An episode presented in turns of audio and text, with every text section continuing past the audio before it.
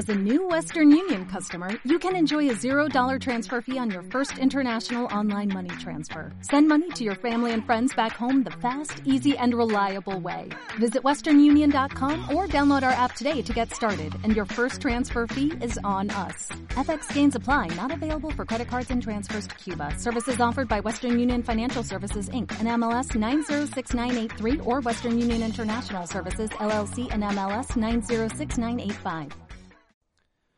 Hola a todos, ¿qué tal? Muy bienvenidos a esta tercera entrega del podcast de Top Artist Promotion Music Marketing. Os habla Lorenzo Sanz. El enfoque que le vamos a dar hoy al programa es hablar de diversas cosas, diversos aspectos del negocio musical que vosotros mismos nos estáis eh, pidiendo que, bueno, pues arrojemos un poquito más de luz para poder entender mejor algunos conceptos. Estamos encantados de poder hacerlo a través de, de este espacio eh, que pueda llegar cada día a más gente y por supuesto pues que lleguen más preguntas para que todo el mundo que tenga un grupo o tenga alguna inquietud artística tanto a nivel grupal como a nivel individual tenga las nociones por lo menos las básicas para poder defenderse en esto de la música del siempre fascinante mundo de la música. Si tenéis dudas consultas por favor recurrid a info arroba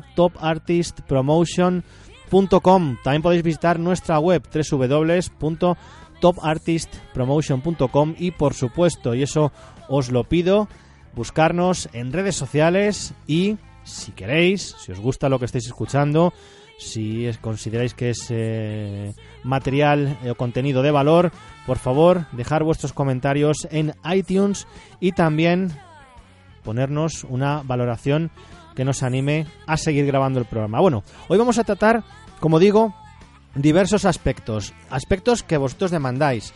El primero de ellos, y hoy particularmente lo vamos a hacer de una forma muy somera, es una pequeña introducción al tema de la distribución de música en el ámbito digital. Y digo una pequeña introducción porque este tema seguramente se tenga que mm, explicar en diversos, en diversos podcasts, no solo en uno, más que nada y teniendo muy en cuenta sobre todo el tema de la duración. Este mm, aspecto, este campo, pues llevaría muchísimo, muchísimo tiempo explicarlo todo en su justa y medida.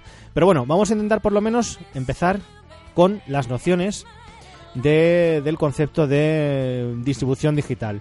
Es eh, innegable que los ingresos por concepto de ventas físicas ha ido decreciendo en los últimos años, primero con la irrupción de, los MP3 en Internet, todas las descargas ilegales, posteriormente con la obsolencia del eh, formato y mm, tampoco vamos a olvidarnos de eh, todo lo relativo a las nuevas opciones que ofrece Internet basados en el cloud, o sea, algo así como tener acceso al material pero no tener su propiedad. Bueno, eso es un, un baluarte muy propio de eh, plataformas, por ejemplo, como Spotify o Deezer, en las que actualmente la gente, las nuevas generaciones, están aprendiendo a consumir música sin el arraigo de la necesidad de la propiedad, sino simplemente tener acceso a esa música. Como digo, los ingresos por conceptos de ventas físicas han sido mm, pues eh, muy deficitarios en los últimos años, cada vez han venido a menos y se puede decir que hoy por hoy la venta digital básicamente está excluida a una pequeña minoría de coleccionistas que todavía desean tener esos formatos físicos en sus manos. Para aclarar un poquito lo que significa el tema de agregador digital, que son eh, esas empresas que con las que ejerces un o planteas un, contrato temporal de servicios, en este caso de posicionamiento y de algunas cositas más que ahora explicaremos de vuestra música en todas las eh, tiendas digitales. En realidad ellos no son dueños de nada y trabajan al margen de las mayors y trabajan al margen de las mayors porque las mayors tienen la potestad total para poder hacer ellos mismos la, gestión del agregado en todas esas tiendas digitales que hemos comentado. Decir, bueno, pues que las mayores hoy por hoy siguen siendo Universal, Warner y Sony, y luego está esa pequeña escisión, esa pequeña parcela que al final representa pues prácticamente un 20-21% del negocio de la música actual, que serían pues los artistas, eh, los sellos y las propuestas independientes. Em, una vez dicho esto, pues comentar que, que, el concepto musical digital lo que ofrece pues a todas esas personas yo siempre hablo de personas, pero siempre me estoy dirigiendo a ti, a ese artista novel o a esa banda novel o no novel, que también llevas tu tiempo, pero que tampoco eres muy, muy hábil en este tema de, de nuevas tendencias digitales y sobre todo de cómo se procesa ahora mismo la música online. Bueno, pues dirigiéndome a ti te digo que en el concepto de Internet, de distribución digital, se encuentra también el concepto de mercado global. La música digital no tiene barreras ni límites, por lo tanto puedes llegar a un mercado global. Y te voy a decir un poquito qué quiero decir con esto. Si tu música cantada en castellano eh, quieres sacarla fuera de tu país o quieres hacerla mm, conocida dentro de tu país, tienes que tener claro una cosa. En Internet ahora mismo hay un mercado de hispanohablantes estimado en unos 400 millones de personas. Vamos a ser un poquito más objetivos. Haciendo una estimación realista, estamos hablando de unos 150 millones de personas. Eh, ¿Por qué esta variación? Pues muy sencillo, porque al final estos números van a depender de la penetración de la tecnología en esos países en concreto, porque imaginaros, mm, ahora mismo la música, tal como la conocemos dentro del ámbito digital, se consume a través de smartphones y de laptops. Habrá compañías, evidentemente, que no les interese todavía entrar en los países un poquito más subdesarrollados en los cuales la gente no tiene la posibilidad de hacer el consumo eh, de música a través de esos eh, artefactos. Bueno, como decimos, aparte de esto, eh, hay que añadir que la edad de consumidores de música digital está entre los 10, dentro de los consumidores más precoces, a los 65-70 años. Bueno, digamos que en esos casos es muy dudoso, aunque cada vez menos, un hábil manejo de Internet. Pero bueno, vamos a centrarnos también en que dentro de esos parámetros también hay un bloque enorme de personas que puede ser potencialmente descubiertas eh, o al revés, pueden descubrirte a ti a través de este agregado digital y de este concepto, y nunca mejor dicho, de mercado global, a través del concepto de música digital. Bueno, pues cuando tú te diriges a un distribuidor digital, eh, y te hablo de The Orchan, te hablo de CD Baby, en España también hay algunos, en fin, creo que hay que pedir mínimamente, y esto es importante, sobre todo si acabas de grabar tu disco y ahora lo tienes que colocar dentro de estos agregadores para que pueda tener su presencia en, tiendas digitales, por lo menos cuatro servicios indispensables que son los que realmente te van a ofrecer la oportunidad de que tu música se, pueda mover en eh, unas garantías mínimas e imprescindibles. El primer eh, punto sería el tema de la distribución digital, que digamos que es el concepto básico de estos agregadores. Ellos lo que hacen es que colocan tu música en las, en las principales plataformas de consumo online. Pues te hablo de iTunes, Spotify, YouTube, etcétera.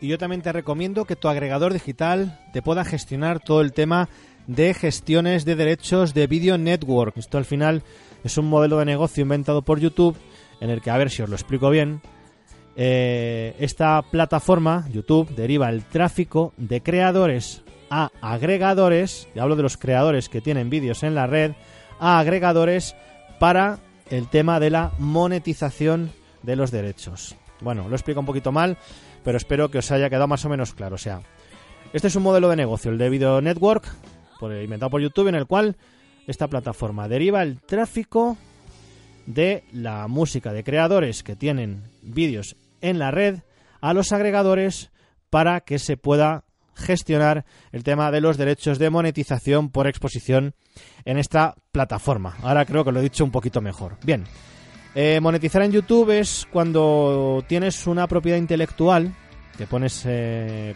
precisamente aquí en este entorno de YouTube y quieres generar ingresos. Esto generalmente eh, lo tramita el agregador, que es el que gestiona la publicidad que aparece en los vídeos. O sea, tú cuando te metes a ver un vídeo, hay muchas veces, bueno, pues que hay vídeos eh, de cortina, vídeos previos, pequeños banners abajo. Eso es lo que un agregador de contenidos eh, audiovisuales va a poder gestionar con YouTube. Esto es lo que se llama el Video Network, importante.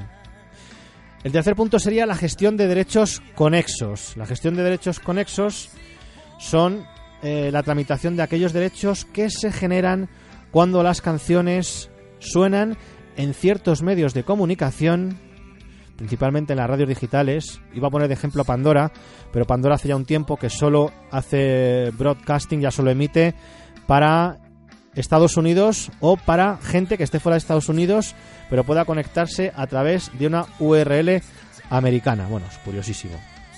Este tipo de plataformas eh, no, no son los mismos ingresos que se generan necesariamente a través de iTunes o Spotify, donde son acuerdos de royalties directos. Entonces, en este punto de gestión de derechos conexos, también tu agregador digital se tiene que encargar de tramitarlos, aun cuando no llevan el mismo protocolo que lo que comentamos, que las plataformas más habituales. El cuarto punto, que este es un punto, bueno, quizá un poquito más nostálgico, que tampoco es una cosa que le podáis imponer a vuestro agregador, pero sí que creo que es una cosa que sería bonita, ¿no? Bonita de poder contemplar, aunque solo fuera por, por poder eh, echar la mirada atrás y rememorar tiempos pasados que por lo menos hasta que el negocio de la música se estabilice dentro del rango que lo vaya a hacer, eh, siempre fueron mejores, desgraciadamente, ¿no? Ya no hay superventas y si las hay, eh, pues eh, cuesta creerlo. Entonces, el cuarto punto sería el de la distribución física. Bueno, el modelo en crisis, lo hemos dicho.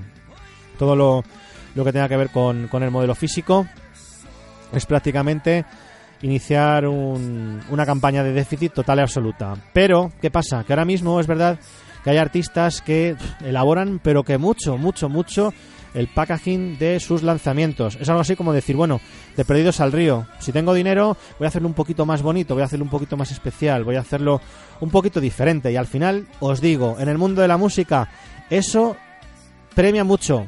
El poder hacer cosas que no ha hecho nadie. El poder intentar eh, destacar de una forma muy particular, el poder romper esquemas. Ahora mismo estamos en ese momento, en el momento de romper esquemas, en el momento de adaptar cómo se está reconvirtiendo el negocio, cómo como artistas debemos de velar por nuestros eh, intereses y por nuestros derechos, pero también debemos de ser conscientes de que no podemos perder esa maravillosa maravilloso don que se nos ha dado y que nos ha convertido en músicos, es el don de la creatividad. Si tú eres capaz de crear eh, canciones, seguramente eres capaz de crear nuevos conceptos para tu propia música, conceptos de difusión. Bueno, ahora vamos a entrar en algunas, eh, en algunas eh, tips, como hice la semana pasada, para afianzar un poquito esto que os digo. Hasta aquí esta pequeña introducción, muy, muy pequeña, muy pequeña, sobre lo que debe hacer un agregador digital con el cual queráis comercializar vuestra música. Ya nos meteremos en temas de porcentajes, ya nos meteremos en temas de royalties, ya nos meteremos en monitorización, analytics, porque también son cosas que estas empresas os tienen que facilitar y seguro que la gran mayoría, sobre todo la que está más a la vanguardia del tema, lo va a hacer.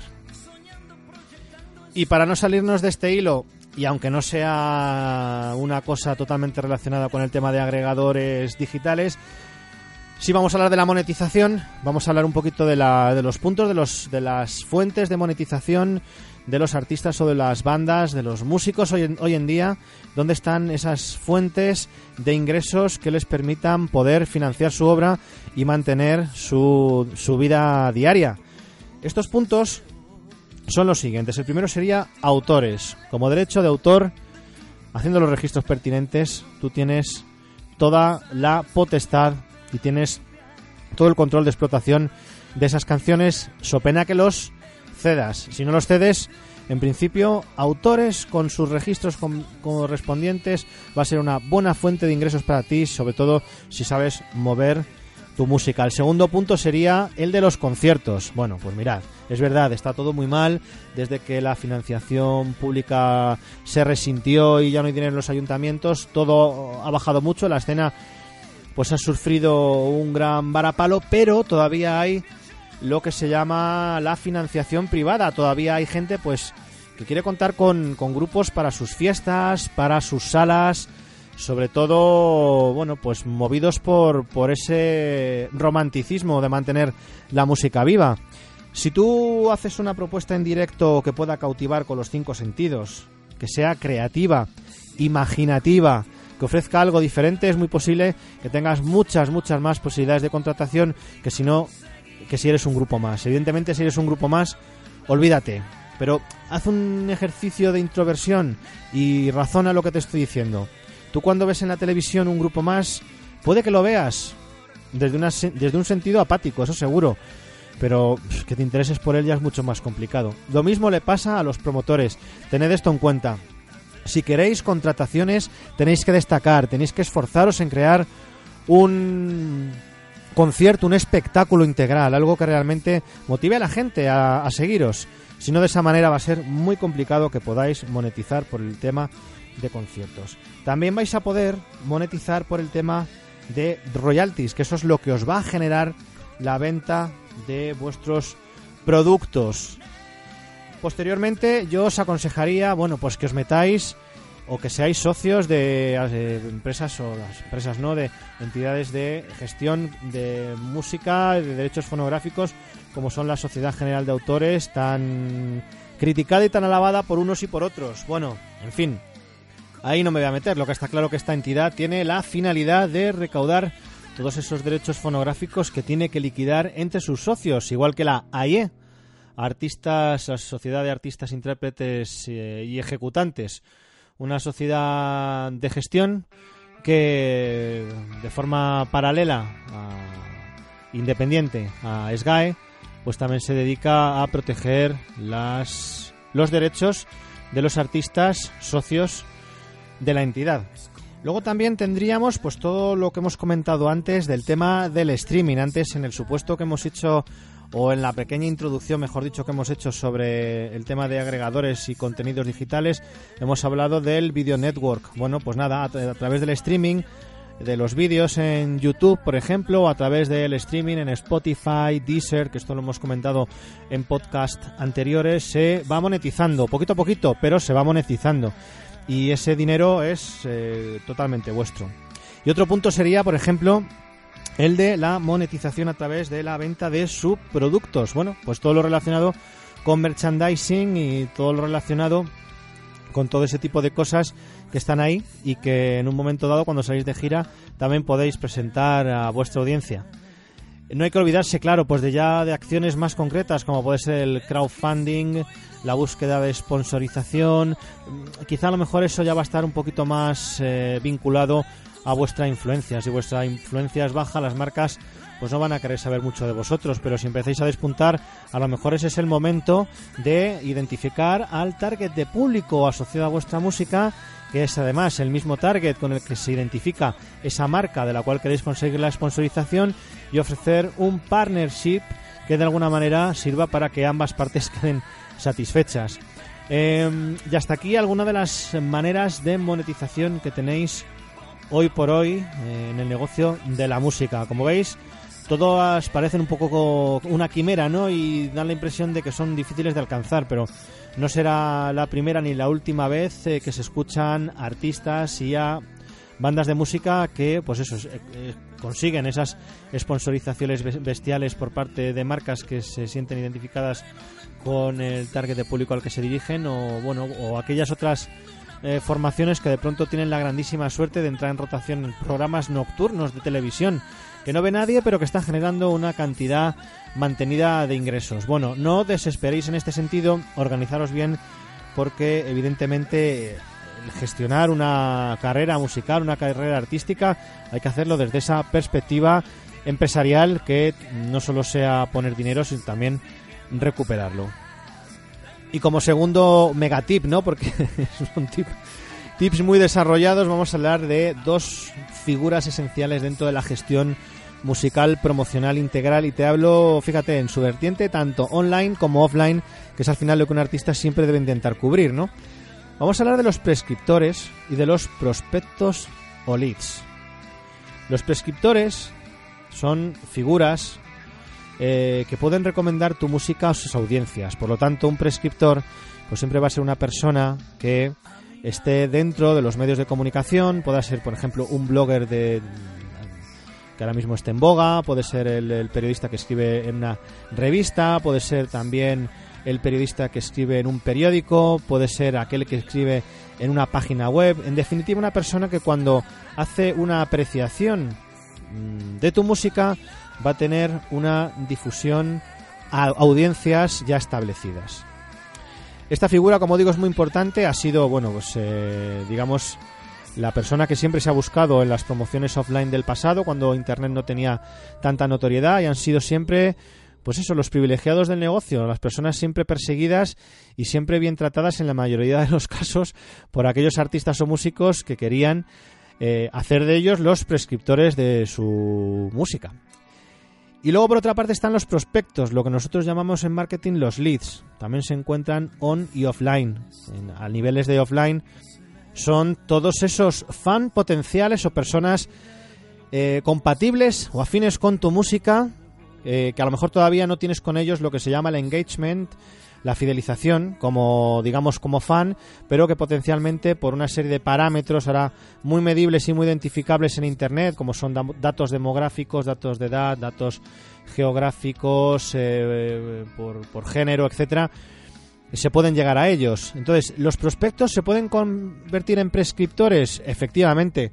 Y una de las grandes reglas o de las de las grandes eh, bases desde las cuales se genera o se gestiona una promoción online es precisamente ese concepto de un prospecto o un lead que eh, llega a conocer un grupo y a gustarle lo suficiente como para poder convertirse en un prescriptor. Entonces, cuando se ha hecho prescriptor, el mensaje puede difundirse dentro de sus entornos sociales y a su vez esos entornos, eh, esas personas que conforman esos entornos sociales puedan hacer lo propio hasta convertir la manifestación o la difusión de ese grupo o artista en cuestión en algo viral. Bueno, pues fundamental los conceptos de prescriptores.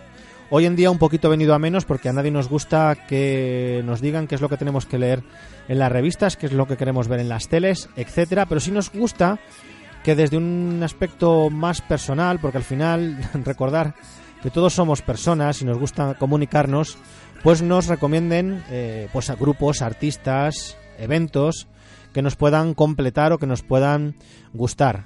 Por eso, fundamental, recordar las figuras de los prescriptores más profesionales quizás y de los prospectos o leads que se pueden convertir en prescriptores, en todos esos amigos, en toda esa gente que antes o después acaban llegando a vuestro Facebook, a vuestro Twitter, etcétera.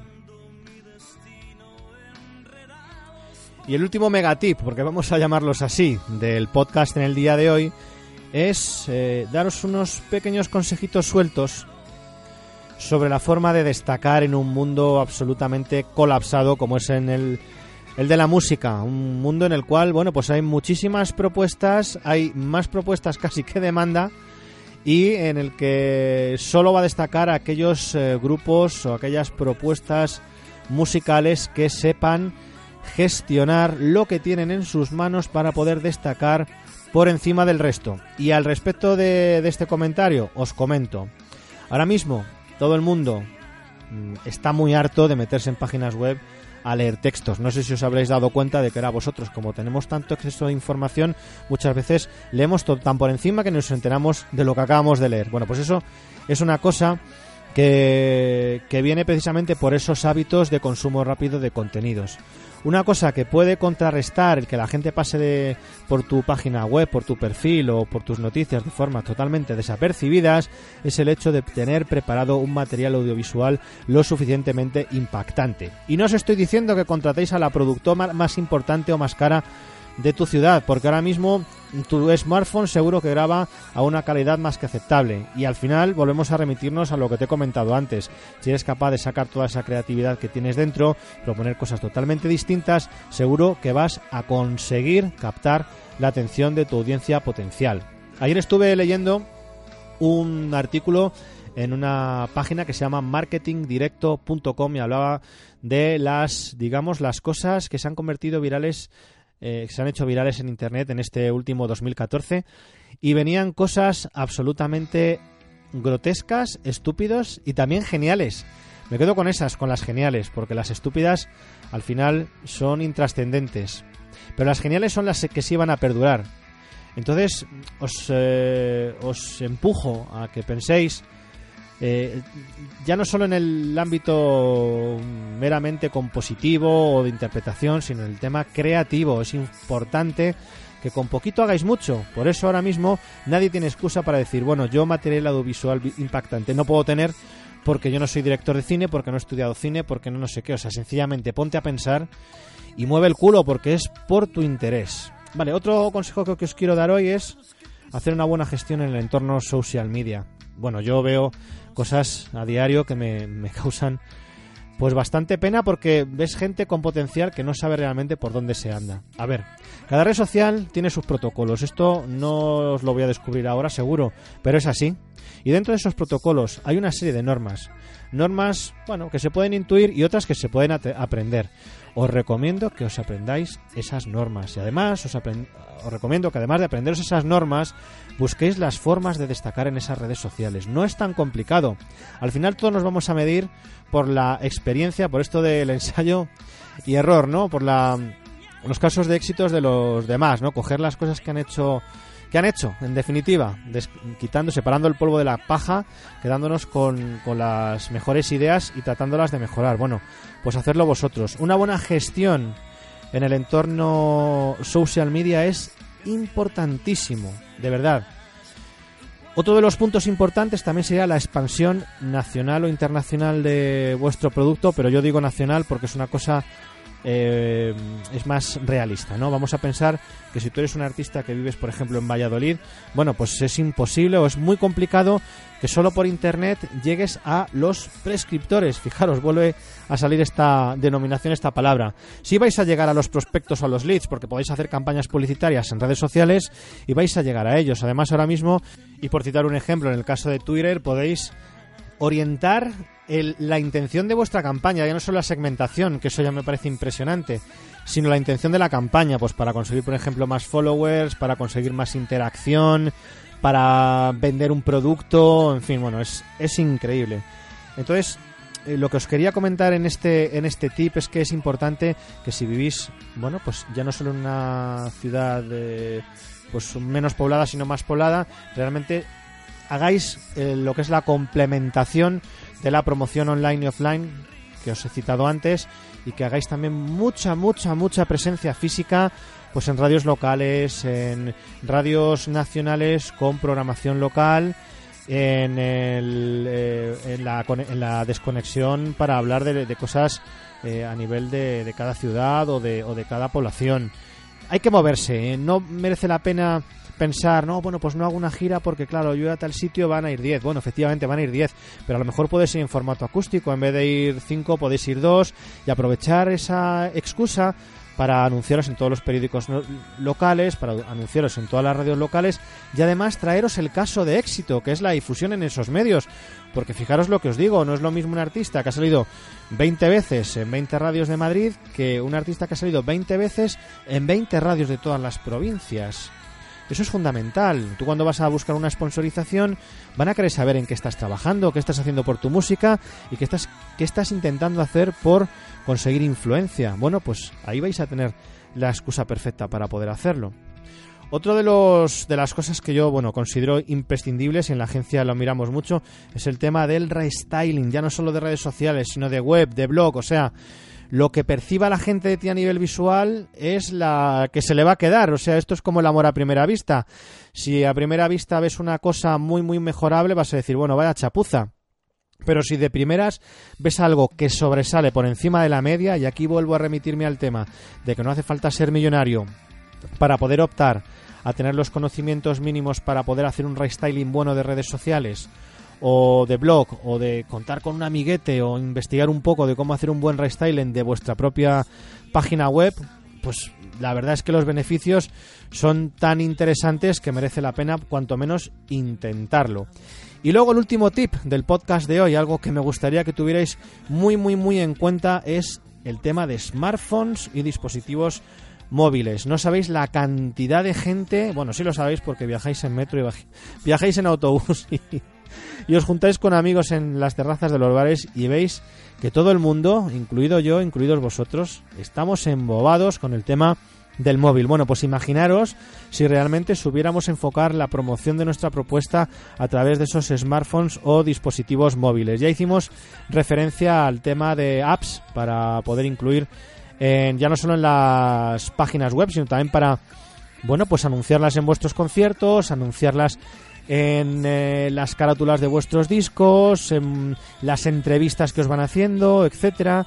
Bueno, pues eso es otra posibilidad más de que de captar la atención de esos leads en los momentos en los que tienes acceso a ellos. No vale decir, no, mira, es que di un conciertazo, seguro que ahora este chaval se va a ir a su casa, me va a buscar en el Facebook, eh, me va a dar al like, me va a buscar en el... No, vamos a hacérselo fácil. Vamos a aprovechar esos smartphones, esos dispositivos portátiles que todo el mundo lleva en su bolsillo. Bueno, espero que os haya gustado muchísimo, o por lo menos os haya ayudado este tercer podcast de Top Artist Promotion Music Marketing. Por cierto, agradecerle a Mike Neira de Viro Studio el diseño que nos ha hecho para poder hacer la difusión en nuestras redes sociales. es un fenómeno, un tío que merece muchísimo la pena y una de las personas que uno puede decir que se siente orgulloso de haber conocido en los 12 años de profesionales que llevamos en Top Artist Promotion. Así que, Mike Neira, este saludo va muy dedicado a ti y los agradecimientos también. Y bueno, chicos, pues deciros, seguirnos en el podcast. La semana que viene nos faltaremos a la cita. Mm, como he dicho al principio del programa, nos ayuda muchísimo que deis comentarios, dejéis comentarios en iTunes, dejéis comentarios en nuestras redes sociales. Si nos sigáis en nuestros perfiles, porque al final lo que queremos, lo que tratamos de hacer es daros conocimientos para que podáis ayudaros a vosotros mismos a ser más prolíficos en la difusión de vuestra música. Si con todo y con eso tenéis dudas en el ámbito profesional, queréis gastaros el dinero, que no viene nada mal, en que un profesional o un grupo de profesionales, como es el caso de mi agencia, Top Artist Promotion, os indiquen, os orienten o incluso os eh, pauten cuáles son los pasos que debéis de seguir para ser cada día más profesionales y cada día llegar a, mejores y más segmentadas audiencias, contactar con nosotros en info topartistpromotion.com, visitar la web www.topartistpromotion.com, buscarnos en redes sociales, allí estaremos con mil ojos para atender a vuestras consultas o llamarnos por teléfono, el cual también figura en nuestra página web. Bueno, pues nos vamos con el artista de nuestro rooster, sponsorizado en el día de hoy. Ya, sabéis que en todos los podcasts, al final, después de esta enorme charla,